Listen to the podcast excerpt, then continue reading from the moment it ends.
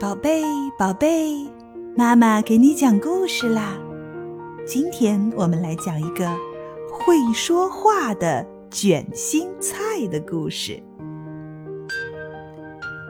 熊奶奶从地里摘来一颗卷心菜，熊奶奶手拿菜刀，刚想把刀切下去，只听到卷心菜发出叽叽咕咕的声音，熊奶奶吓了一跳。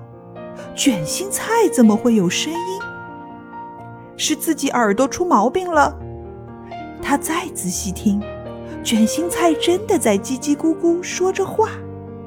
熊奶奶喊了起来：“天哪，卷心菜在自言自语呢！”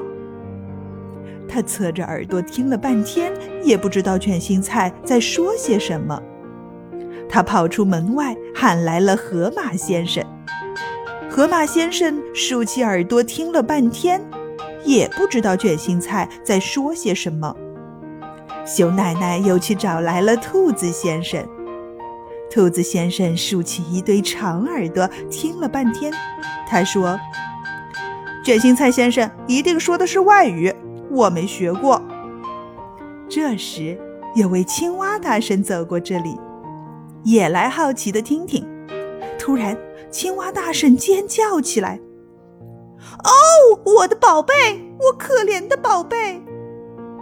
兔子先生闹不明白，忙问：“熊奶奶的卷心菜怎么成了你的宝贝？你听懂里面说的外国话了吗？”青蛙大婶说：“什么外国话？他根本不会说话。”河马先生说：“什么？你说卷心菜？”不会说话？不是的，青蛙大婶说：“这卷心菜里是我的小宝贝，它失踪两个月了。那时候刚从小蝌蚪变成小青蛙，只会叽叽咕咕叫，还没学会说话。”熊奶奶一听可着急了，她赶快放下菜刀，用手把卷心菜叶子一半儿一半儿剥下来。卷心菜越来越小，越来越小，最后从菜心里发现一个小青蛙，正在叽叽咕咕地叫着呢。原来有一天，小青蛙在卷心菜的菜心里睡觉，睡呀睡呀，就让卷心菜给包了起来，一包就是两个月。熊奶奶为了庆祝青蛙大婶找到了自己的小宝贝。赶紧用卷心菜熬了一锅汤，请青蛙大婶和他的儿子吃。小青蛙喝完汤，叽叽咕咕地叫着。